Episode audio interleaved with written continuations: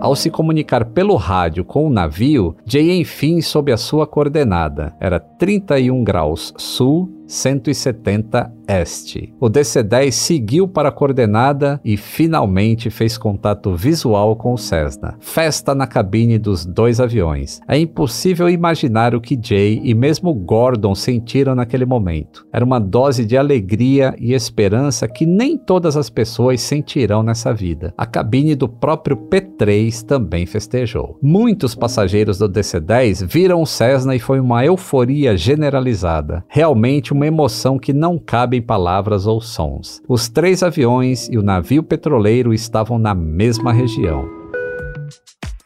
A aviação comercial acumula 107 anos de aprendizado com uma tecnologia tão apurada que está entre os transportes mais seguros que existem. E ainda assim, há quem precise de coragem para voar.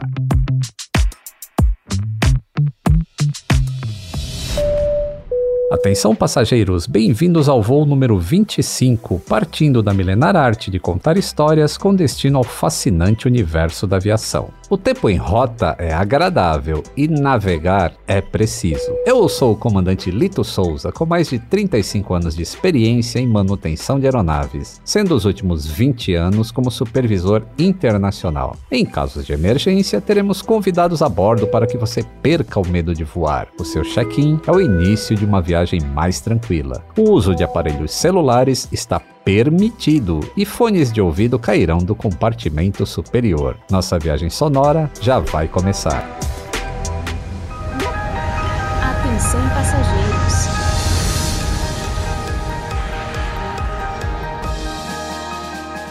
O meu copiloto de hoje certamente já acumulou milhares de horas em um avião. E não é só porque ele é músico, acostumado com todas aquelas viagens durante as turnês. João Baroni é um dos bateristas mais influentes do Brasil e já tocou com toda a nata do rock nacional. Rita Lee, Sepultura, Marina Lima, Arnaldo Antunes, Gilberto Gil, Cássia Eller, Lenine, Titãs e a lista é longa, viu? E por mais de 30 anos fez carreira com Paralamas do Sucesso. Baroni, eu sempre começo o programa perguntando se o meu copiloto tem medo de voar. Eu já suspeito da sua resposta. Ainda assim, quero ouvir de você.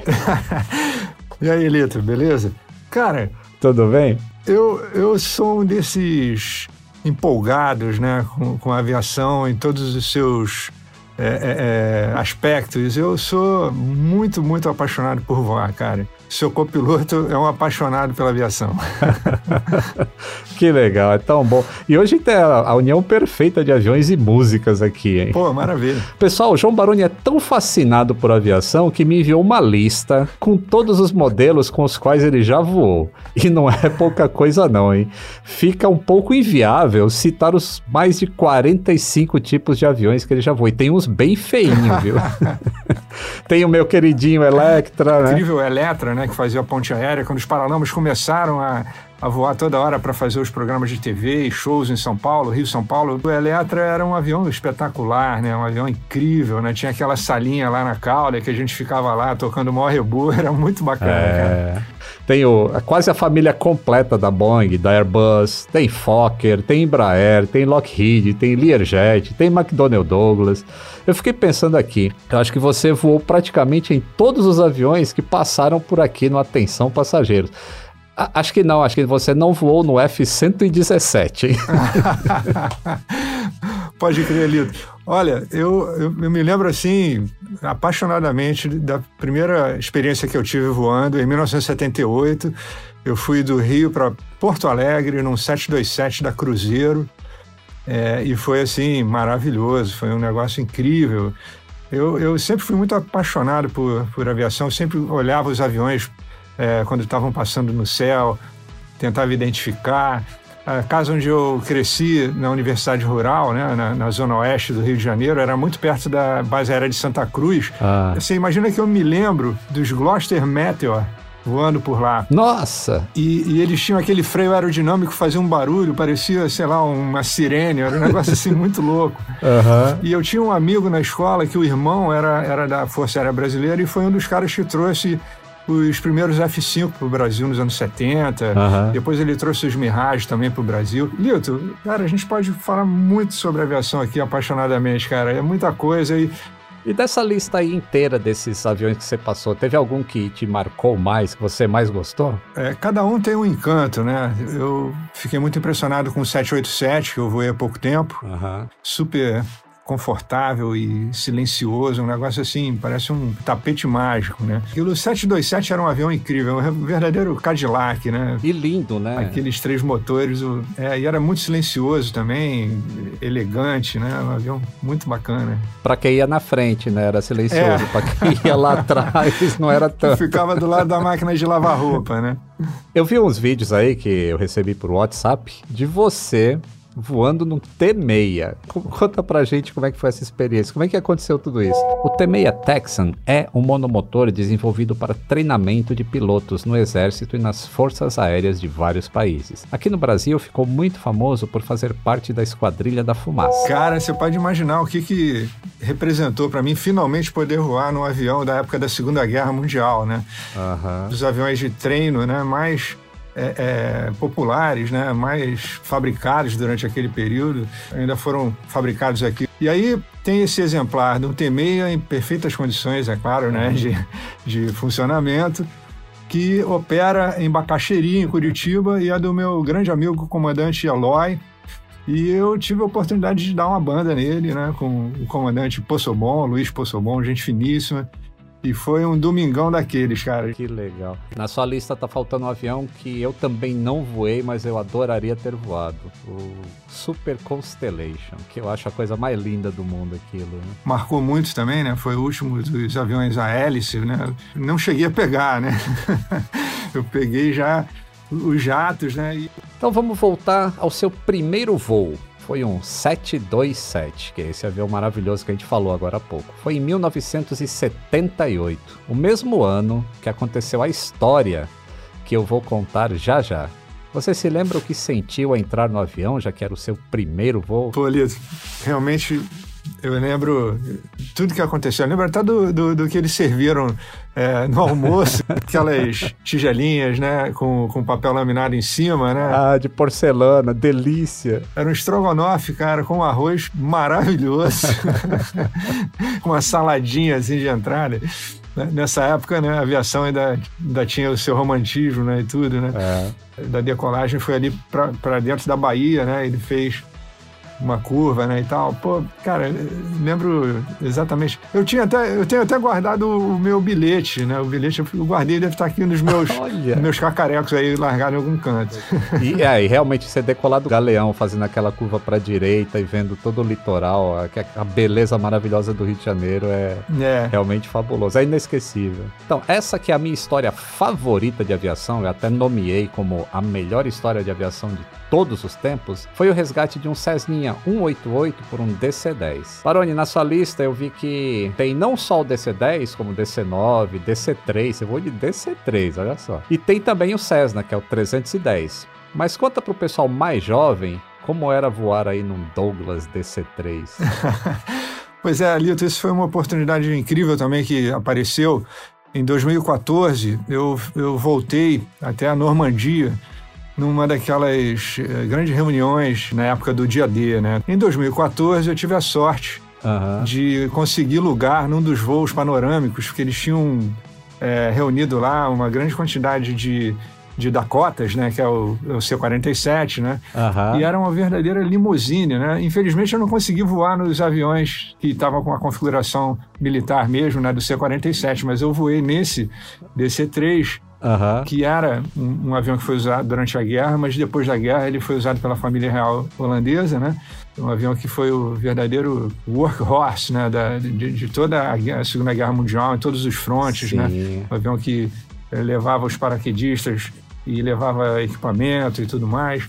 Uma experiência e tanto. Eu não tive a sorte de voar nos DC-3 que estiveram operando aqui no Brasil durante muitos anos, né? É, eu acho que o DC-3 foi o avião que permitiu ah, que a aviação comercial fosse o que é hoje.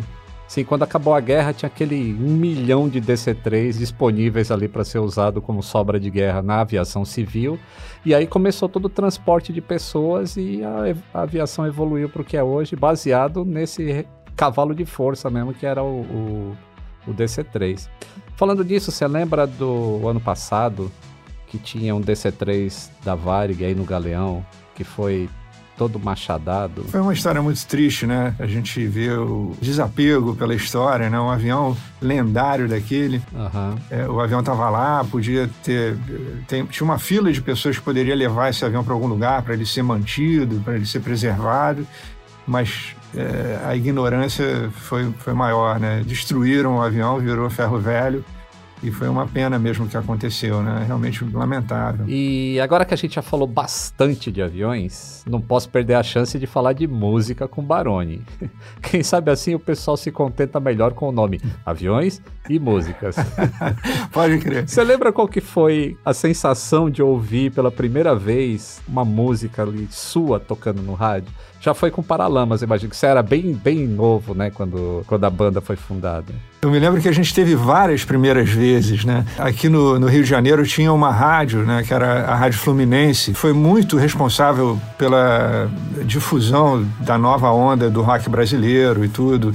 Ela trabalhava meio em conjunto com o Circo Voador aqui no Rio, que virou um, um palco muito referencial, né? Para tudo que estava acontecendo.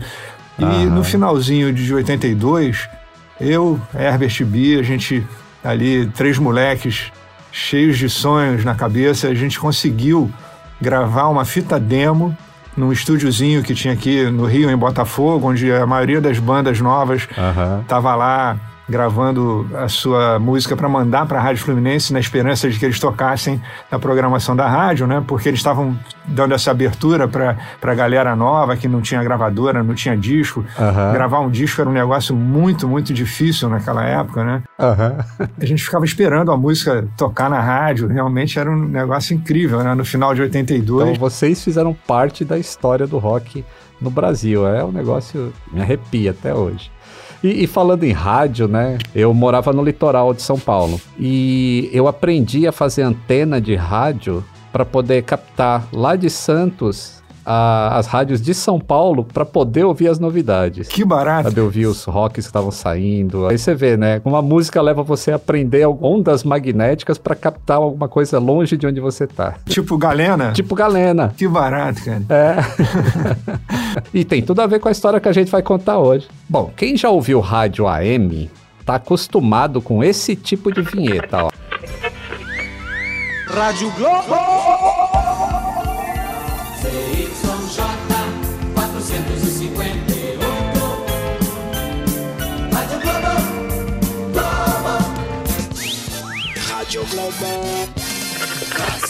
Mas afinal de contas, o que é esse tal de ZYJ458? Você tem algum palpite, João? Uh, o tipo de onda que, que, ela, que ela transmite, né? Uh, a programação, mas lá em casa a gente ouvia muita rádio, antiga rádio Jornal do Brasil e a Rádio Mundial e tal. Isso tudo AM, antes da, da FM virar a, a preferência, né? Na, porque a transmissão era com uma frequência melhor, frequência modulada e tal. Uhum. E, mas eu me lembro mais ou menos a respeito de, de, desses é, prefixos é, serem a identidade da rádio, né? Exatamente, porque os pilotos antigamente eles usavam muito auxílio de rádio para fazer navegação. Então, nas cartas dos pilotos aparecia uma estação de rádio AM com um prefixo e era o ZY Bravo, o ZY Charlie, alguma coisa com um número. E aí eles sintonizavam nessa rádio. O ponteiro do indicador de ADF, que era o que eles usavam, apontava para aquele lugar, eles estavam seguindo e ao mesmo tempo mantinham a escuta. E aí, quando eles ouviam esse prefixo, que a rádio era obrigada a falar de tempos em tempos, aí eles sabiam, não, estou sintonizado no lugar certo e estou indo para o lugar certo, para não ir parar em outro lugar. Que interessante, não? Incrível. Mais um exemplo de aviões e música. Juntando os temas, Baroni conta um pouquinho como que é o nome do avião dos Paralamas do Sucesso. que, aliás, o Herbert é outro apaixonado por avião pra também. Pra né? caramba. Né? Muito bacana que durante um tempo, ali no final dos anos 90, é, até movido por essa nossa paixão pelos aviões mesmo, né? é, a gente acabou é, voando durante um tempo, fretado, um Bandeirantes é, que levava a gente para cima e para baixo, aí Brasil afora, fazendo shows. E realmente era um negócio assim, era um privilégio, porque a gente tinha uma agenda muito mais tranquila, né? não tinha hora é, é, certa para ir para o aeroporto, a gente que fazia o nosso horário e podia chegar assim, mais folgado, né? Para para os lugares onde a gente ia fazer show, do, dos Paralamas, a Paralamas Airways. e, e, quem era o piloto era o nosso saudoso comandante Edo, né? Ah, saudoso Edo. O Bandeirantes é um aviãozinho super, super seguro, super valente. E a gente ia de um lado para o outro aí, é, voando no Bandeco. Dois motores PT-6, não pressurizado, trem de pouso reforçado, pousava em pista de terra, de lama, de grama, onde tivesse, né? Grande projeto da Embraer. Total, pau pra toda é, obra. tratorzão da aviação. Bom, a gente falou aí do, do ZY Bravo, alguma coisa, que era navegação por rádio. Mas antes disso, existia navegação por estrelas. Se usava um sextante. É, eu sei que o sextante é um negócio que veio da marinha, né, do, do da navegação, né, é, no mar e tudo mais, é. e acabou sendo muito usado na navegação aeronáutica, né. Inclusive me lembrei aqui agora que as poucas diferenças que a gente pode ver do, do DC-3 para o C-47, que era a versão militar, né, do DC-3, uhum. uma delas é, é uma pequena escotilha, uma pequena é, é, carenagem arredondada, né? Uhum. Que tinha na parte superior ali do, do cockpit, né? Do, do, do, C-47, que permitia o navegador botar o sextante ali, poder virar de um lado para o outro ali, 360 graus, uhum. e fazer uma orientação visual. Isso, é claro, quando o, o tempo estava bom, né? Para o pessoal ver ali umas, umas, estrelas e tudo mais.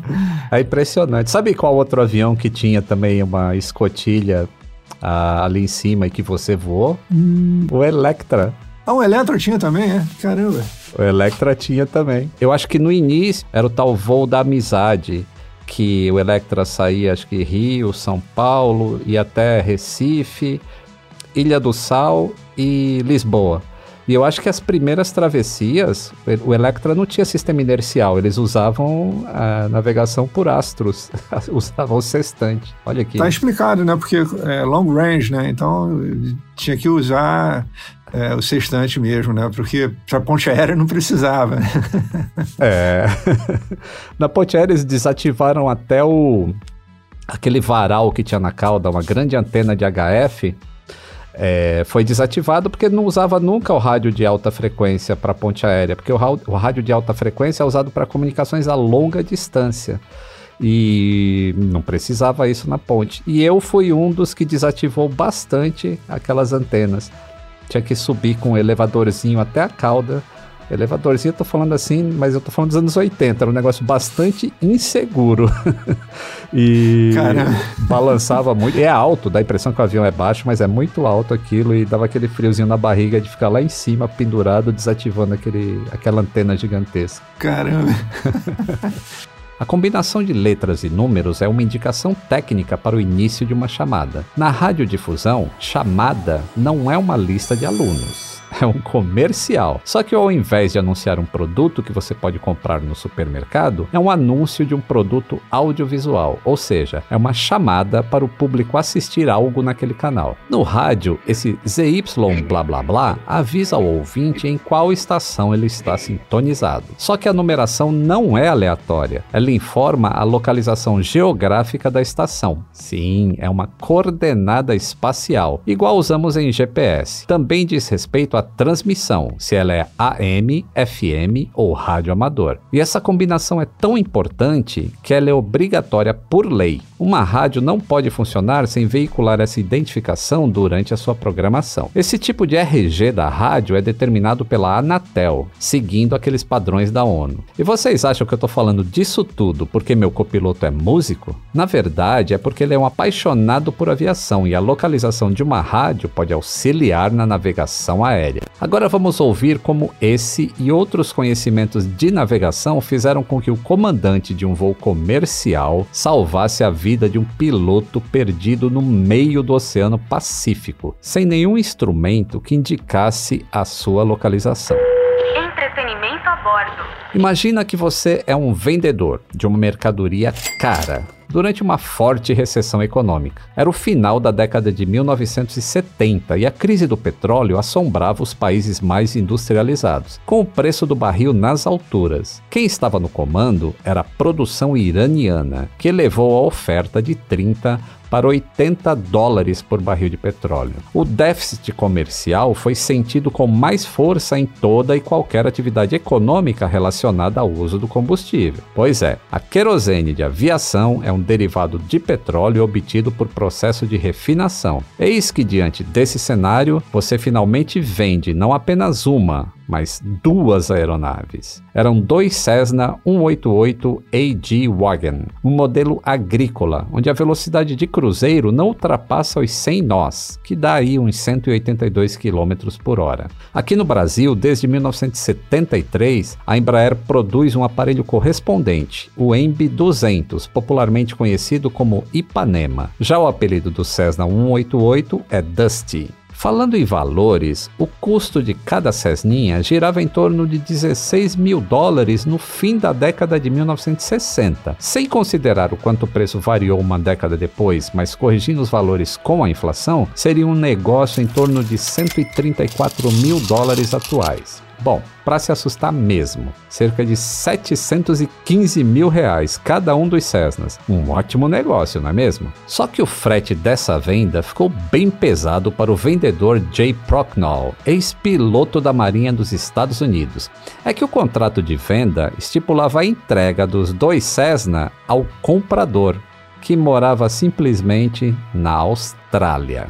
Os monomotores Jay estavam em São Francisco, a uma distância de 10.780 quilômetros até as ilhas Norfolk. E como estou falando de um modelo com autonomia máxima de 475 quilômetros, façam as contas, precisava de muitos pitstops, hein? Para quem entende melhor falando em horas, a autonomia do Cessninha é de duas horas e algumas dessas etapas iriam durar até 14 14 horas de voo. Esse episódio tem muito de matemática, inclusive de trigonometria e tudo mais. Só que o mais fascinante é o sentimento humano entre dois pilotos que nunca se viram e lutaram por horas para se encontrarem, ainda que a muita distância. Parece um tom dramático, mas realmente tudo aconteceu três dias antes do Natal de 1978. As ilhas Norfolk são um dos territórios externos da Austrália, que conquistaram a sua autonomia interna apenas no ano seguinte, em 1979.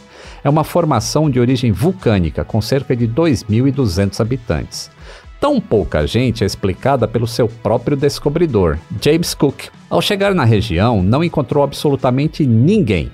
Seria uma ilha perdida? Bom, vamos focar no piloto perdido.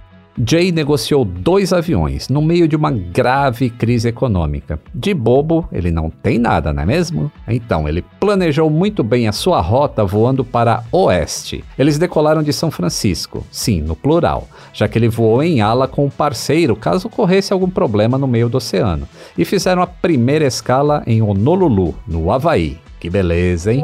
Voar em ala é quando um avião voa em formação com outro, um pouquinho atrás e sempre do lado.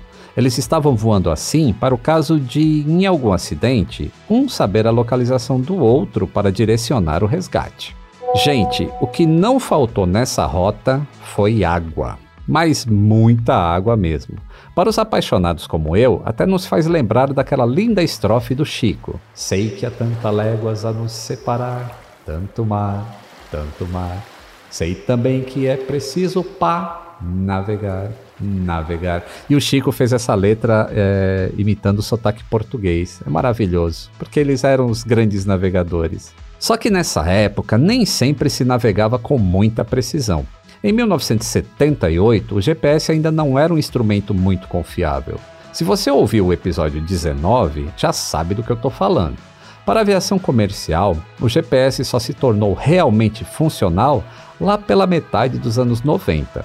Tanto Dusty, comandado por Jay, quanto do seu colega não possuíam nenhum instrumento de navegação para realizar uma travessia oceânica. E até faz sentido, porque são aviões agrícolas usados para pulverizar lavouras, ou seja, nada de longas distâncias, ao menos não em uso habitual. Então o Jay precisou adaptar aquelas cabines de comando ao menos com um ADF, que capta a frequência de antenas NDB, o sistema de rádio farol não direcional, com o qual os aeroportos são equipados.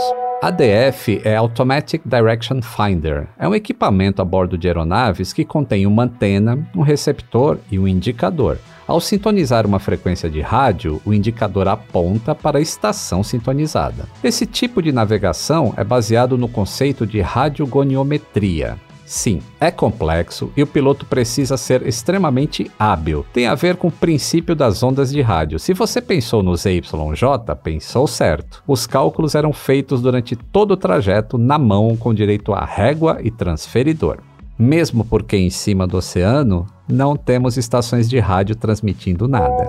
Ao sintonizar a frequência desejada, o ADF capta o sinal e funciona como uma bússola, indicando a direção daquela estação, como se fosse uma referência. E como o piloto sabe essa numeração toda? Através das indicações nas cartas de navegação. Ali o piloto encontra as frequências das estações de rádio em kHz. No receptor do ADF, ele confere se sintonizou a estação certa através da audição do código Morse. Então, ele compara com o código que está publicado na carta. A antena de EDF fica normalmente na barriga do avião. A comunicação é feita por sinais de rádio de baixa e média frequência, entre 190 e 1750 kHz. Atualmente, as estações NDB têm caído em desuso, já que a manutenção do sistema é cara e a precisão não é muito legal, viu? É que as baixas frequências estão mais sujeitas a erros e interferências meteorológicas. Só que é realmente mágico um ADF a 11 mil metros de altitude trocar informações com estações de rádio. E claro, precisam ser estações AM, que operam também em baixa frequência. Então é provável que as aeronaves não abandonem as suas antenas ADF, que têm com quem conversar em solo, ao menos enquanto as rádios AM resistirem. A navegação estimada que em inglês tem um nome um pouco ameaçador, Dead Reckoning, algo como acerto de contas, estima a posição atual a partir da posição anterior, direção do movimento, velocidade, diferença de tempo. Guarde esses dados, tá? É que tudo isso será um item de salvamento nesse episódio. Precisa realmente ser bom com os números, mas dá para tirar muito proveito deles. Voltando à Cessninha do Jay, o painel da cabine de comando era tão pequeno que sequer cabia um instrumento indicador de ADF. Então a solução foi usar uma fita adesiva para fixar o painel. Eu tô falando sério. Ele pendurou o instrumento na parte de cima do painel. E talvez isso não tenha sido uma boa ideia. Vamos primeiro contar a parte que deu certo.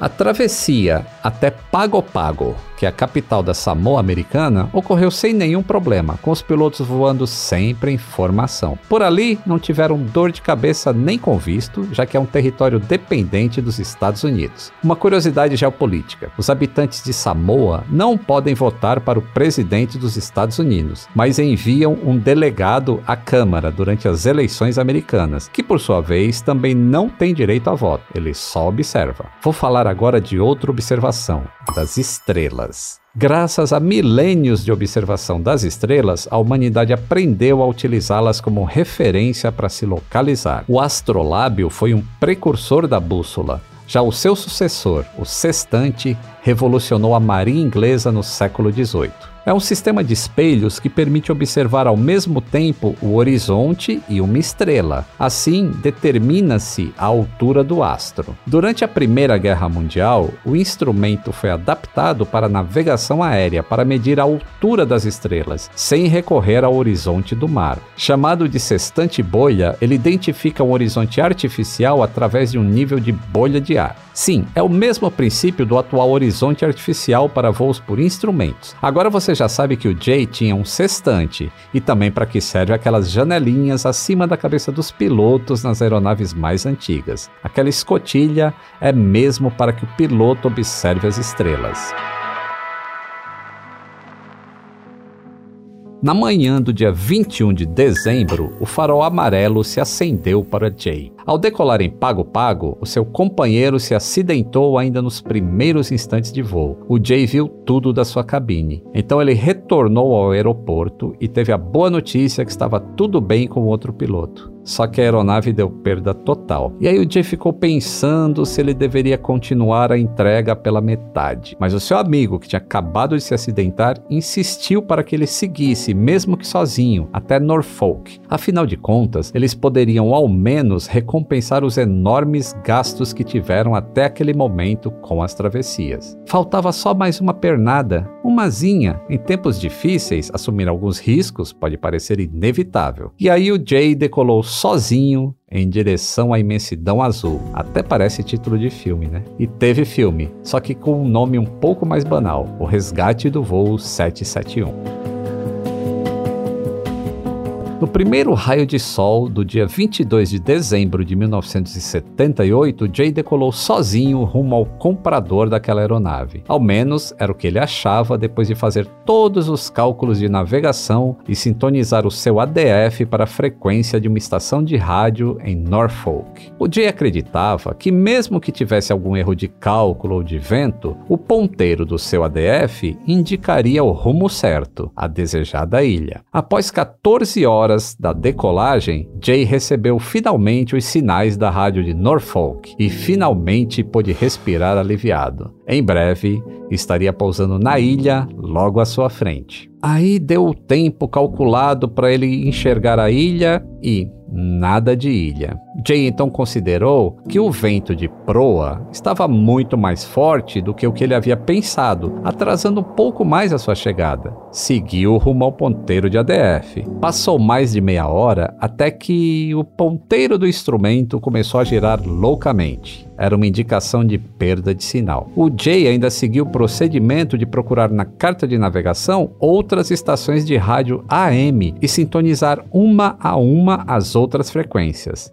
Nada do instrumento encontrar um novo rumo. Então, o único instrumento de navegação daquele avião tinha falhado. Agora imagine você numa estrada à noite, no meio do nada e ficar sem sinal de GPS. Pode parecer um pouco assustador, né? Mas pelo menos você está ali na estrada e pode imaginar que o sinal da internet pode ser recuperado, que você ainda pode seguir na estrada e conhecer um lugar novo, ou até mesmo simplesmente parar no acostamento. Agora, e se você está sozinho, rodeado de água por todos os lados, sem nenhum sinal de vida no horizonte e, bom, com combustível para apenas mais algumas horas de voo. Eu acho que o Jay sentiu uma tensão bem brava, hein?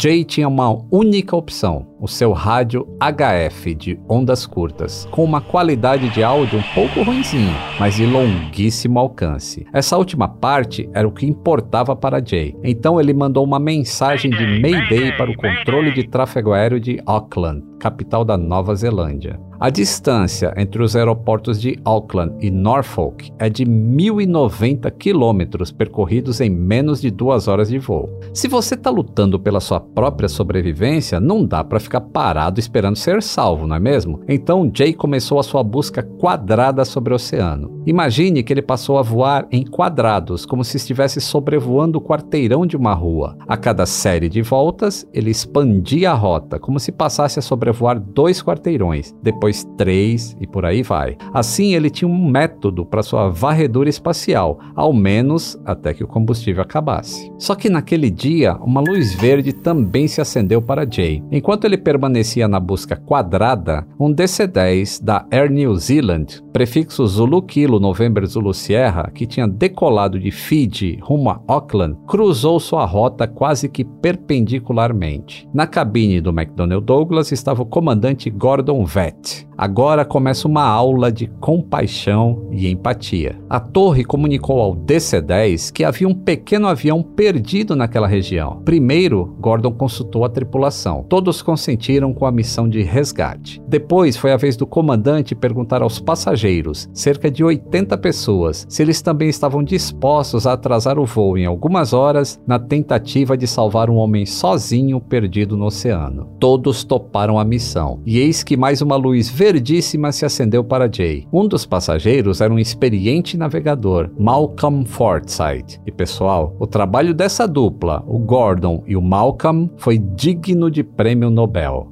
De recurso técnico, eles tinham os três sistemas inerciais de navegação do DC-10. O sistema inercial é um sistema de navegação totalmente independente de sinais externos ao avião e que, uma vez inicializado, sabe exatamente a sua posição no planeta em latitude e longitude. Mesmo que todos os satélites de GPS parassem de funcionar, ainda assim o sistema inercial saberia sua localização. A primeira tentativa de contato com Jay foi via VHF, ondas de rádio de alta frequência. Não tiveram resposta, mas já chegaram pelo menos a uma informação. O Cessna estava a mais de 200 milhas náuticas de distância do DC-10. É que o VHF tem baixo alcance, se limitando a um raio dessa distância. Eles precisavam descobrir se o Cessna estava à frente do DC-10 ou atrás. Agora eu vou começar a magia da matemática, hein? Vem comigo que é muito legal. O Gordon conseguiu contato com Jay pelo rádio HF, o mesmo usado na comunicação entre a torre e o Cessna. A orientação de Gordon foi que o Jay virasse o seu avião em direção ao Sol e então informasse a direção que sua bússola indicava em graus. Enquanto isso, o comandante fez a mesma coisa com o avião da Air New Zealand e curvou-se em direção ao Sol. Jay informou pelo rádio: Minha bússola está para 274 graus. E Gordon respondeu: A minha proa indica 270 graus. Segunda conclusão: o Cessna estava à frente do DC-10, ou seja, ao norte do Trijato. Naquele momento, os aviões estavam em rotas quase paralelas, a uma distância mínima de 200 milhas náuticas, com proa para o continente da Oceania. Próximo passo era descobrir se o Cessna estava a oeste ou a leste do DC-10. Para isso, Gordon pediu a Jay para estender o seu braço em direção à linha do horizonte, com o punho fechado e os dedos voltados para si. Assim, ele deveria medir quantos dedos haviam entre a linha do horizonte e a altura do Sol. Pois é, depois do sextante de bolha, Gordon recorreu ao sextante de dedos. O princípio segue o mesmo. O Jay mediu a altura do Sol com quatro dedos. Já Gordon fez a mesma coisa e mediu dois dedos. Ou seja, o Cessna estava mais próximo do Sol. O ângulo formado entre a linha do horizonte e o Sol na perspectiva de Jay era maior do que na perspectiva de Gordon. Por isso a diferença no número de dedos. E tem mais. Se o Cessna estava mais próximo do Sol, ele estava portanto, a oeste do DC-10. O Gordon ainda aproveitou para estimar melhor essa posição e concluiu que o Cessna estava a sudoeste dele. Funciona assim: cada um dos seus dedos indicava cerca de 2 graus da circunferência terrestre. Pois é. Se você acredita que a Terra é plana, a operação de resgate do Jay meio que não aconteceu. Voltando à realidade da Terra esférica. Cada grau da circunferência terrestre é equivalente a 60 milhas náuticas. Isso é quase 111 quilômetros. Mas vamos continuar aqui nas grandezas aeronáuticas. Como a diferença entre Jay e Gordon era de dois dedos, esse algum lugar a sudoeste do DC-10 representava uma distância entre 240 e 250 milhas. Por enquanto, apenas uma estimativa precária. Agora vamos para o show de raciocínio de Gordon e Forsyth.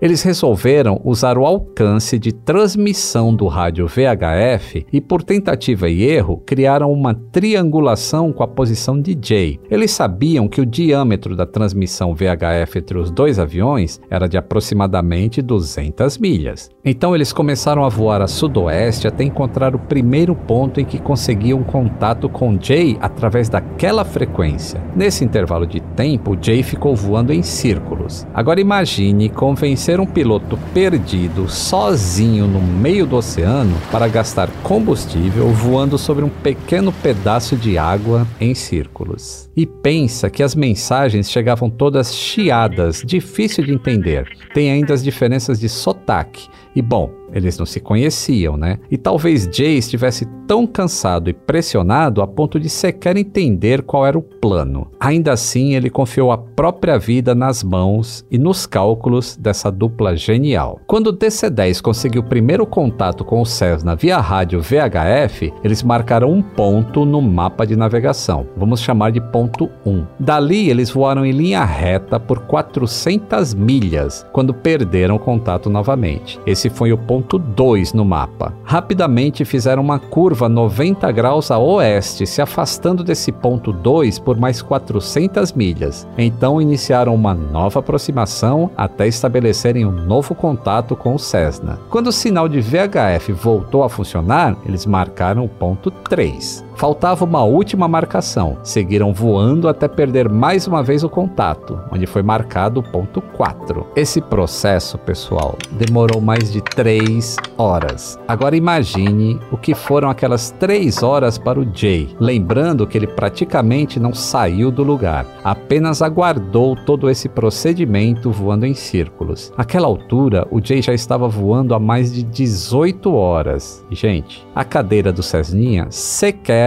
inclina para trás. Depois de todo esse percurso, Gordon e Forsyth traçaram um círculo de alcance do sinal VHF e quatro pontos nessa circunferência, com a posição exata de cada um deles. Com esses dados, eles determinaram a intersecção da mediatriz e assim estimaram a posição do Cessna. Se você não entendeu muita coisa, mas já frequentou uma aula de trigonometria, pode até não saber como se faz, mas está convencido que tudo isso é bem possível. Sigamos com uma coisinha que eu sei que tá te deixando intrigado. E esse combustível do Dust, que não acaba nunca, hein, Lito? Vamos a este tema tão caro na década de 70, o combustível. Claro que durante todo esse tempo, tanto o DC-10 quanto o Cessna estavam consumindo combustível. No caso do DC-10, tudo estava bem tranquilo, já que o avião tinha decolado de Fiji com combustível extra. Além disso, o comandante ainda tinha, caso necessário, a opção de pousar em Norfolk, que estava bem mais próximo. Já do lado do Cessna, Jay tinha empobrecido a mistura de combustível para o menor valor possível, com a intenção de aumentar a autonomia ao máximo do avião. O nome químico para esse processo é estequiometria e a especialidade que aprofunda o tema é a termodinâmica. E tem mais um detalhe naquele Cessna. Jay e o seu colega adaptaram o aparelho para travessia, enchendo até mesmo os tanques de inseticida com combustível de avião. Vai dizer que eles também não eram inventivos, hein? Vamos voltar o nosso rumo para a posição provável de Jay determinada pela nossa dupla brilhante de navegadores. O comandante Gordon fez o mesmo, direcionando seu DC-10 para o ponto da mediatriz, onde tinham a esperança de encontrar com Jay. Ao chegarem na posição deduzida, mantiveram a esperança de que o Cessna visse o seu contrail, que é aquela fumaça causada por condensação do vapor de água em altas altitudes, provocada pelas saídas dos gases quentes dos motores aquele famoso rastro que os aviões deixam no céu, mesmo sem fazerem parte da esquadrilha da fumaça. Infelizmente, o Jay não conseguiu avistar o rastro do DC-10, porque a temperatura externa e a umidade do ar não estavam favoráveis ao fenômeno. É claro que o comandante Gordon não ia desistir por aí.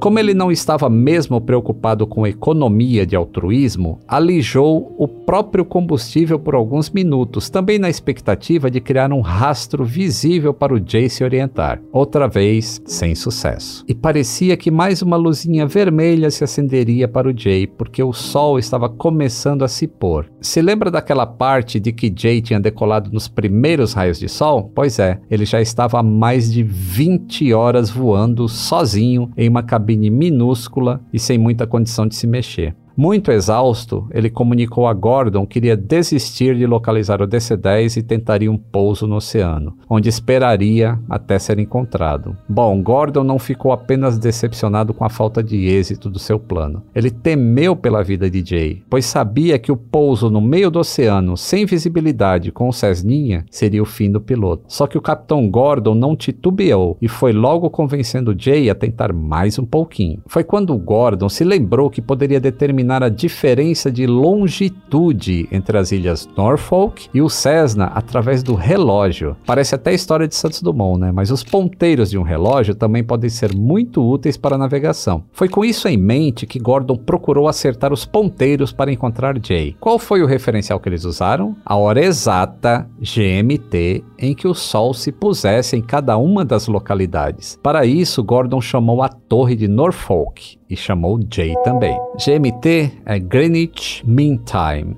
é o fuso horário zero do nosso planeta. A partir de Greenwich se mede todos os horários oficiais e a aviação sempre usa o horário universal. Vale lembrar que a cada 15 graus de latitude equivale a uma hora de fuso horário. É uma regrinha de 3. O globo terrestre tem 360 graus, que dividido por 24 horas dá 15 graus. Os pilotos acertaram seus relógios para que pudessem anotar o horário exato em que o Sol sumisse da linha do horizonte, ou seja, quando no toque exato da circunferência superior com o horizonte. Em Norfolk, o pôr do Sol foi às 19 horas GMT. Para Jay, aconteceu 22 minutos depois. A diferença entre as duas marcações correspondia a 5,6 graus de longitude. Cada grau corresponde a 4 minutos em tempo de relógio. As coordenadas de Norfolk eram conhecidas: latitude 30 sul, longitude 168 este. Tcharam! Eles estimaram as coordenadas do Cessninha e descobriram que o avião estava a 291 milhas a leste da ilha. Assim, Jay foi vetorado para voar para noroeste, onde avistaria a ilha. Naquele momento, um Lockheed P-3 Orion da Nova Zelândia foi enviado para as buscas. O momento seguia delicado. Jay já estava voando há 20 horas e meia e praticamente sem reservas de combustível. Quando Jay avistou alguma coisa, uma luz na superfície da água se encheu de esperanças de ter encontrado a ilha. Só que era um navio petroleiro. Ainda assim, era uma esperança. Ao se comunicar pelo rádio com o navio, Jay enfim soube a sua coordenada. Era 31 graus sul, 170 este. O DC-10 seguiu para a coordenada e finalmente fez contato visual com o Cessna. Festa na cabine dos dois aviões. É impossível imaginar o que Jay e mesmo Gordon sentiram naquele momento. Era uma dose de alegria e esperança que nem todas as pessoas sentirão nessa vida. A cabine do próprio P3 também festejou. Muitos passageiros do DC-10 viram o Cessna e foi uma euforia generalizada. Realmente uma emoção que não cabe palavras ou sons. Os três aviões e o navio petroleiro estavam na mesma região. Diante de todo este furor,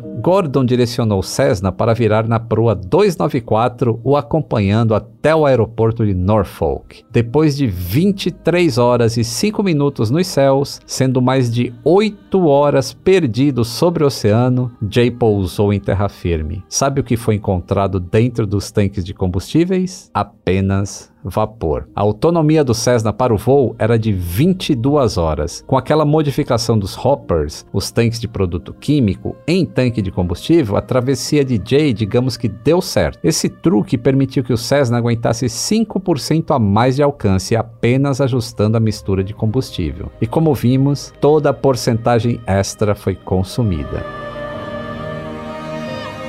Após a missão cumprida de acompanhar Jay até terra firme, o DC-10 seguiu em segurança para o seu destino em Auckland. O comandante Gordon realizou o pouso a 1h29 da manhã, quase 4 horas depois do previsto. Ainda assim, nenhum dos passageiros reclamou. Todos foram testemunha da melhor história de aviação de todos os tempos. Por uma triste coincidência, o engenheiro de voo do DC-10, durante o resgate do Cessna 188, era o mesmo tripulante do Air New Zealand 901, um voo fretado para observação na Antártida, que se chocou com o Monte Erebus menos de um ano depois, em novembro de 1979. Marcado como um dos maiores acidentes aéreos do país, a investigação contou com a contribuição do comandante Gordon, que conseguiu provar que não houve erro de pilotagem como o relatório preliminar indicava. A verdadeira causa foi um efeito chamado whiteout, que afeta a visão dos pilotos em regiões cobertas de gelo. Mais uma importante contribuição para a segurança da aviação. O comandante Gordon foi condecorado pelo fabricante do avião com o reconhecimento de mais alto padrão de compaixão, julgamento e excelência aérea. O Baroni, você conhece histórias de outros comandantes que lhe inspiram? Olha, ali, vou entregar o ouro. Eu vi a história que você contou aí do salvamento do, do aviãozinho perdido no Pacífico e do comandante do DC-10 lá, que salvou o cara depois de horas e horas ali penteando o oceano atrás do, do aviãozinho. Uhum. Cara, eu realmente não conheço nada igual. Sabe uhum. a importância, né? Desses caras que se dedicam a voar. Uhum. Eu, eu, sou um dos caras que admira qualquer um desses é, comandantes, desses pilotos que estão por aí, mundo afora, levando vidas, né? Um negócio assim realmente é, é uma missão incrível, né? O apreço que eles têm pelo trabalho que eles fazem, apaixonadamente. É um negócio assim realmente muito, muito é, emocionante, muito valioso, muito precioso. Uhum. Então, é, cada, cada um desses comandantes deve ter mil histórias, mil coisas bacanas para contar, mas essa história desse cara que conseguiu salvar lá o aviãozinho perdido no Pacífico, cara, nunca vi nada igual. Realmente incrível. E eu, eu aproveito aí para falar, né, para você que está fazendo curso de piloto privado, durante a, a aula de navegação, é um assunto bastante eu diria chato que as pessoas acham, sabe? Porque você tem que ficar estudando quantos graus de latitude é, dá diferença de hora de um para outro e o cara fica muito chateado de fazer aquilo. Então, pois saiba que o conhecimento de quantas milhas tem um grau de latitude é que permitiu que uma vida fosse salva. Então, por mais chato que seja, aprende isso que um dia pode salvar sua vida. Se tudo falhar e você souber onde está o sol, que horas ele se põe, você pode se localizar. Essa foi uma missão de resgate não programada.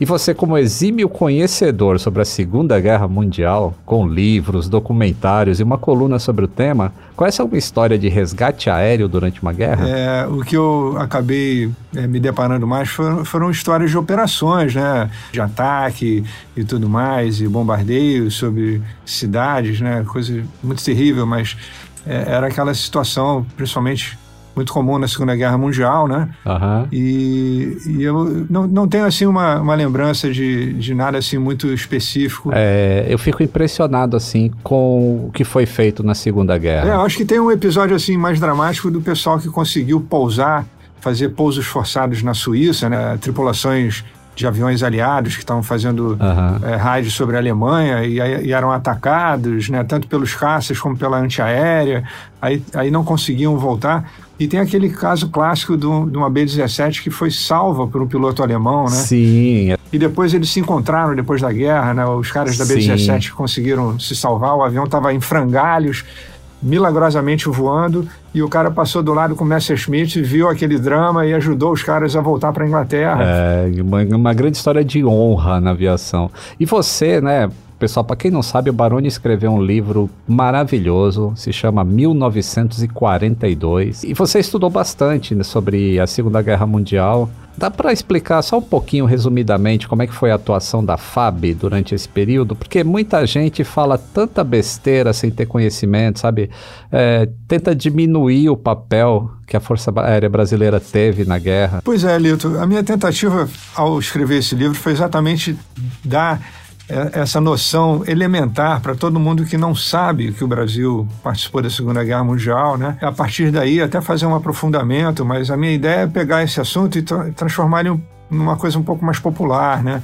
Para as pessoas poderem entender o que, que aconteceu com os caras como o meu pai, que teve que ir para a guerra na época. Meu pai tinha 25 anos, ele era um brasileiro comum uhum. e ele foi convocado para ir para a guerra. E teve jeito, ele teve que largar o violão e pegar o fuzil, como costumo falar sempre. uhum. Ele era do, do Regimento Sampaio, participou da tomada de Monte Castelo e tal. Ele viu a guerra realmente na sua, na sua coisa mais terrível, né? Perto, né? Lá em casa, eu e meus irmãos, a gente via o nosso pai como aquele herói silencioso, porque ele era um cara super tranquilo ele só falava as coisas politicamente corretas da guerra, que ele viu muita destruição, muita tristeza, que eles tiveram que ir lá resolver um problema e depois voltar para a normalidade, né? E foi o que aconteceu com ele, né? Mas essa passagem dos nossos aviadores na Segunda Guerra Mundial, cara, é nada menos do que fantástica. Uhum. A gente já tinha aqui que eram caras que voavam mesmo pela paixão, pela dedicação, ao contrário do que aconteceu, por exemplo, nos Estados Unidos, que eles tiveram que pegar um monte de cara, tirar de cima de um trator lá no campo e botar pilotando uma B-17. Eles tiveram que treinar essa turma toda para uhum. pilotar um, um quadrimotor. Né? E, e, fizeram isso espetacularmente também, né? Mas aqui a gente já tinha aviadores muito tarimbados. Parece que tinha uma, uma força aérea que foi oficialmente criada antes mesmo lá dos americanos, que a força aérea deles era parte do exército, né? Era uma, uma força autônoma. E que foram para treinamento, né? Teve treinamento tanto nos Estados Unidos quanto no Panamá também. Inclusive eu estive no Panamá e eu passei ao lado do campo onde eles faziam treino. Eu queria ir lá para ver uh, esse campo de treino, como que é? Que barato, realmente é uma das etapas do treino. A primeira etapa deles era no Panamá, eles voavam P-40, né? é. né? Depois eles foram para os Estados Unidos para poder voar o avião mais moderno da época, que foi o P-47, né? D, uh -huh. né? o Thunderbolt que era um super avião, um avião à prova de tudo, né? Os caras às vezes voltavam sem metade da asa, né?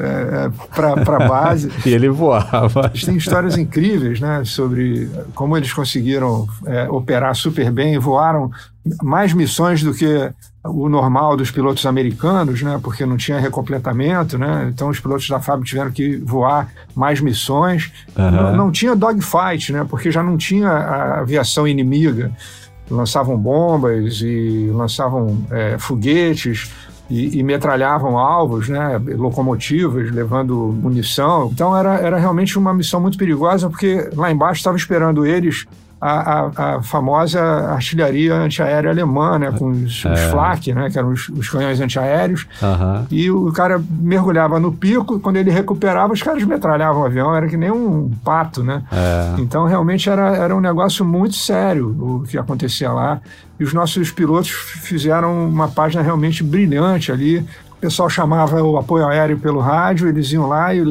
largavam bomba em cima dos alemães e, e o pessoal pô, conseguia fazer tudo ao contento. Né? Realmente foi, foi muito, muito incrível. Os brasileiros chegaram lá meio desacreditados. Ah, os americanos, quem que são esses caras aí, esses paturel aí?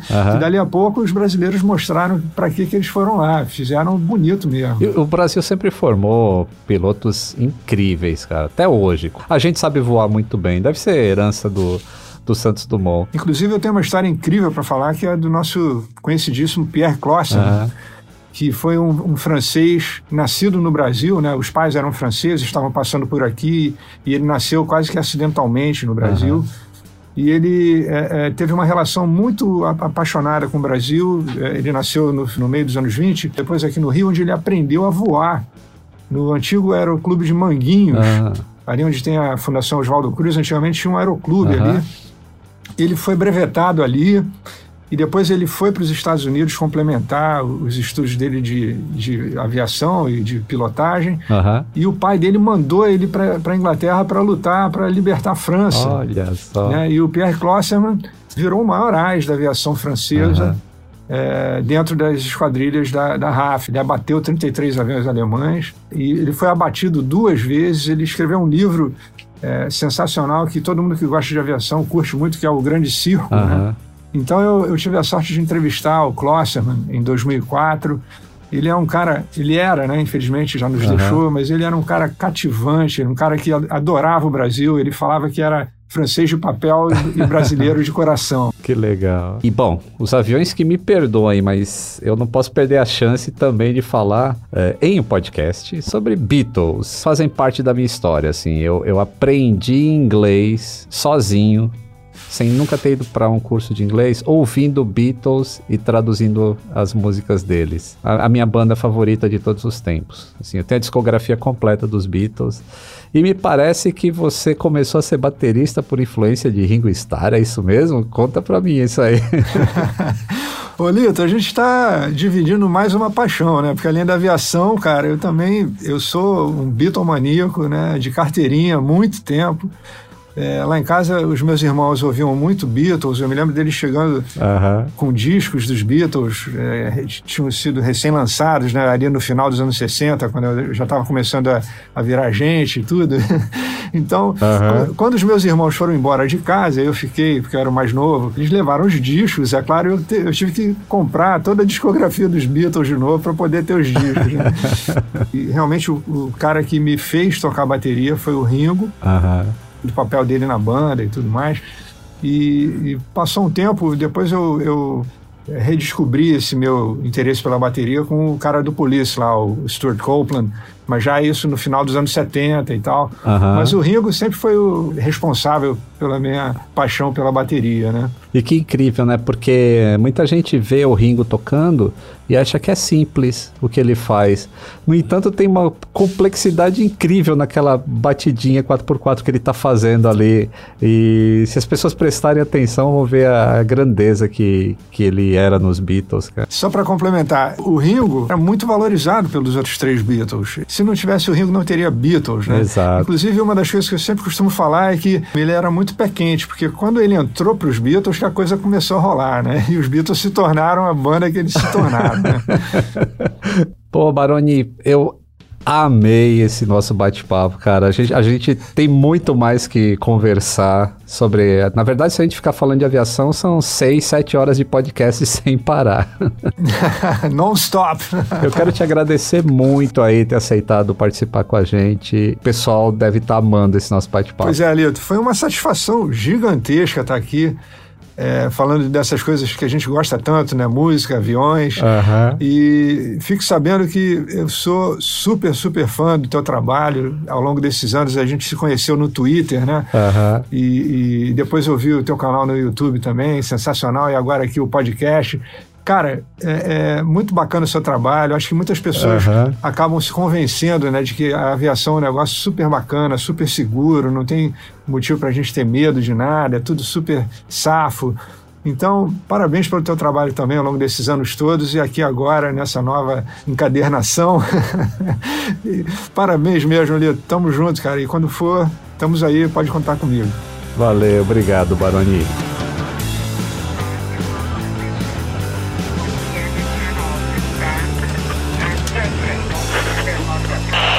Atenção passageiros, o nosso voo pelas histórias da aviação acaba de aterrissar. Nos encontramos no próximo embarque. Um grande abraço e até o próximo voo!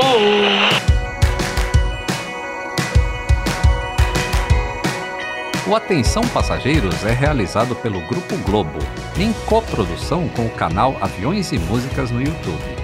Eu sou o comandante Lito Souza, de acordo com Panda Betting, o popstar da aviação brasileira. No episódio de hoje, ouvimos as vinhetas da Rádio Globo Rio. Consultei a revista super interessante de fevereiro de 2020, o site do DSEA e o material da disciplina Princípio de Aviônica e Navegação, da Engenharia Aeronáutica da USP. Atenção passageiros.